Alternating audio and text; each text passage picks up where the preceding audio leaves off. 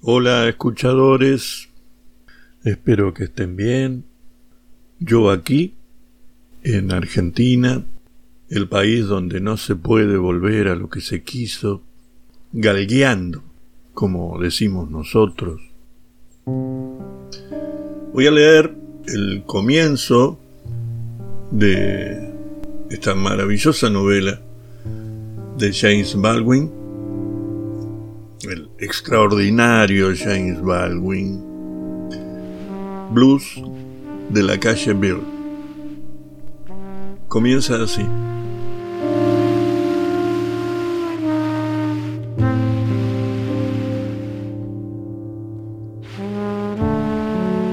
Me miro en el espejo. Sé que me bautizaron con el nombre de Clementine. Por eso tendría sentido que me llamaran Clem. Y pensándolo bien, hasta podrían llamarme Clementine, ya que ese es mi nombre. Pero no, me llaman Tish. Supongo que también eso tendrá sentido. Estoy cansada y empiezo a creer que todo lo que sucede tiene sentido. Si no lo tuviera, ¿cómo podría suceder? Pero, ¿qué cosa se me ocurre, no? Solo puedo pensar así por culpa de la aflicción que siento, una aflicción sin sentido. Hoy he ido a visitar a Fonny. Tampoco él se llama así. A él lo bautizaron con el nombre de Alonso. Y tendría sentido que le llamaran Loni, pero no. Siempre le hemos llamado Pony. Alonso Hunt, ese es su nombre. Lo conozco desde que era niña y espero seguir conociéndolo mientras viva. Pero solo le llamo Alonso cuando no tengo más remedio que eh, retarlo por algún problema de mierda que ha traído. Hoy le dije, Alonso, Pony está en la cárcel por eso yo estaba sentada en un banco frente a una mesa y él estaba sentado en otro banco frente a otra mesa. Y los dos nos miramos a través de una pared de vidrio. No se oye nada a través de ese vidrio, así que cada uno de nosotros tenía un teléfono pequeño. Y a través de él nos hablábamos no sé por qué la gente siempre mira hacia abajo cuando habla por teléfono, pero siempre lo hace. De vez en cuando hay que acordarse de levantar los ojos para mirar a la persona con quien uno habla. Ahora me acuerdo, siempre, porque Fonny está en la cárcel y adoro sus ojos y cada vez que, que lo miro tengo miedo de no volver a verlos nunca más. Así que, que en cuanto llego a, a, ese lugar levanto el teléfono y no dejo de mirar a Pony ni un segundo. Por eso cuando dije Alonso, él miró hacia abajo y después levantó los ojos y sonrió y estuvo al teléfono y se quedó esperando. Eso de mirar a través de un vidrio a la persona a quien uno quiere no se lo deseo a nadie. Y no le di la noticia como había pensado. Había pensado dársela con tono natural, para que no se afligiera y, y comprendiera que se lo decía sin que se me pasara por la cabeza la idea de echarle la culpa. Saben ustedes que conozco muy bien a Fonny. Es muy orgulloso y se preocupa por todo y, y ahora que lo pienso, me doy cuenta, aunque él mismo no lo sepa, de que este es el principal motivo por el cual ahora está en la cárcel. Sí, sí así es. Fonny ya está metido en demasiados líos como para empezar a preocuparse por mí. Pero sabía que no había escapatoria. Él, él tenía que saberlo. Además, se me ocurrió que por la noche, al acostarse, cuando descansara de sus preocupaciones, cuando estuviera solo, completamente solo, metido en la parte más honda de sí mismo, cuando volviera a pensar en la noticia, quizás, quizás, se alegraría. Y eso podría ayudarle. Le miré a los ojos y le dije, Alonso, vamos a tener un hijo. Lo miré. Bonnie puso una cara como si se hubiera zambullido en el agua. Yo no podía tocarlo y tenía tantas ganas de tocarlo. Sonreí de nuevo y las manos se me humedecieron sobre el teléfono y después, durante un instante, no pude ver a Fonny sacudí la cabeza y tenía la cara mojada y le dije, estoy muy contenta, no te preocupes, estoy muy contenta. Pero Fonny ya estaba muy lejos de mí, a solas consigo mismo. Esperé que volviera, Vi las sospechas que le pasó como un relámpago por la cara. Esa sospecha. ¿Será hijo mío? No es que dude de mí, pero los hombres siempre piensan eso.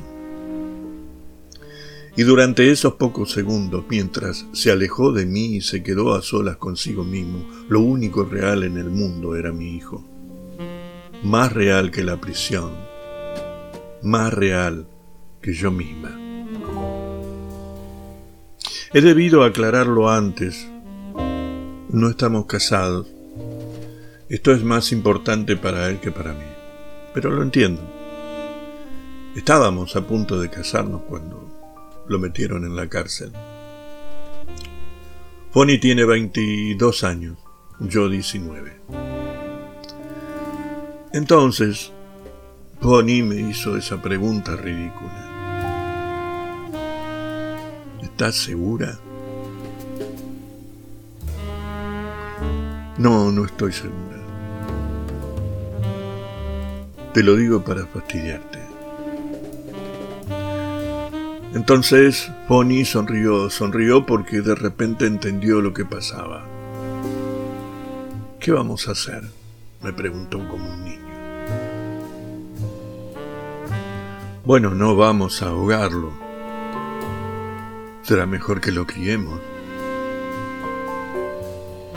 Pony echó la cabeza hacia atrás y rió, rió hasta que le cayeron lágrimas por la cara y yo sentí que ya había pasado ese primer momento que me daba tanto miedo. ¿Se lo dijiste a Frank? me preguntó. Frank es su padre, el padre de Fonny. Todavía no, le dije. ¿Y a tus padres? Todavía no. Pero no te preocupes por ellos. Quería que vos fueras la primera persona en saberlo. Bueno, al fin y al cabo no, no tiene nada de raro, dice Fonny un hijo, un hijo masculla. Me miró y después bajó los ojos. ¿Qué pensás hacer ahora? Me preguntó. Lo de siempre, trabajaré hasta el último mes. Después mamá y Cis se encargarán de mí. Vos no tenés que preocuparte. Además, para entonces, ya te habremos sacado de aquí. ¿Estás segura de eso? preguntó con una sonrisita. Claro que estoy segura, siempre estoy segura de eso. Sé que pensaba, Bonnie, pero yo hago lo posible para no pensar en eso, no en estos momentos cuando estoy mirándolo Yo tengo que estar segura. Apareció el hombre a espaldas de Pony. Era la hora de irse. Fonny sonrió y levantó el puño como siempre y yo levanté el mío y él se puso de pie. Cada vez que lo veo en ese sitio me sorprende un poco lo alto que es. Claro que ha perdido peso y es por eso que parece más alto. Volvió la espalda, traspasó la puerta. La puerta se cerró tras de él. Me sentía mareada. Apenas había comido en todo el día y ya se hacía tarde. Salí del cuarto para cruzar esos enormes pasillos que he llegado a odiar tanto. Esos pasillos más grandes que el desierto de Sahara. El Sahara nunca está vacío. Esos pasillos nunca están vacíos. Si uno cruza el Sahara y se cae, los buitres empiezan a volar en círculo, presintiendo, husmeando la muerte. Vuelan en círculo cada vez más bajos, esperan, saben, saben con exactitud cuándo estará lista la carne, cuándo dejará de luchar el espíritu. Los pobres siempre están cruzando el Sahara. Y los abogados y los leguleyos y toda esa caterva anda en círculo en torno a los pobres, como buitres. Claro que no son más ricos que los pobres, a decir verdad y por eso se han convertido en buitres, en devoradores de carroña, en inmundos basureros. Y hablo también de las prostitutas negras que por muchos motivos son peores aún. Creo que si tuviera que hacer lo que hacen ellas me moriría de vergüenza, aunque he llegado a pensarlo y ya no sé si me avergonzaría tanto. No sé de qué sería capaz con tal de sacar a Bonnie de la cárcel. Aquí nunca he visto ninguna vergüenza, salvo la que siento yo. Y la vergüenza de las negras trabajadoras que me llaman hija. Y la vergüenza de las orgullosas puertorriqueñas que no pueden entender qué ha sucedido. Los pocos que hablan con ellas no saben español y que se avergüenzan de que los hombres a quienes han querido estén en la cárcel. Hacen mal en avergonzarse. Los que deberían avergonzarse son los que están al mando de estas cárceles. Yo no me avergüenzo de Pony. Si algo siento por él, es orgullo. Pony es todo un hombre lo demuestra por el valor con que soporta toda esta mierda. Confieso, confieso que a veces tengo miedo, porque nadie es capaz de soportar eternamente la mierda que le tiran encima. Lo que hay que hacer es acostumbrarse a vivir al día. Si nos ponemos a pensar en todo, en todo lo que nos espera. Si hacemos siquiera el intento de pensar en lo que nos espera, es imposible aguantar.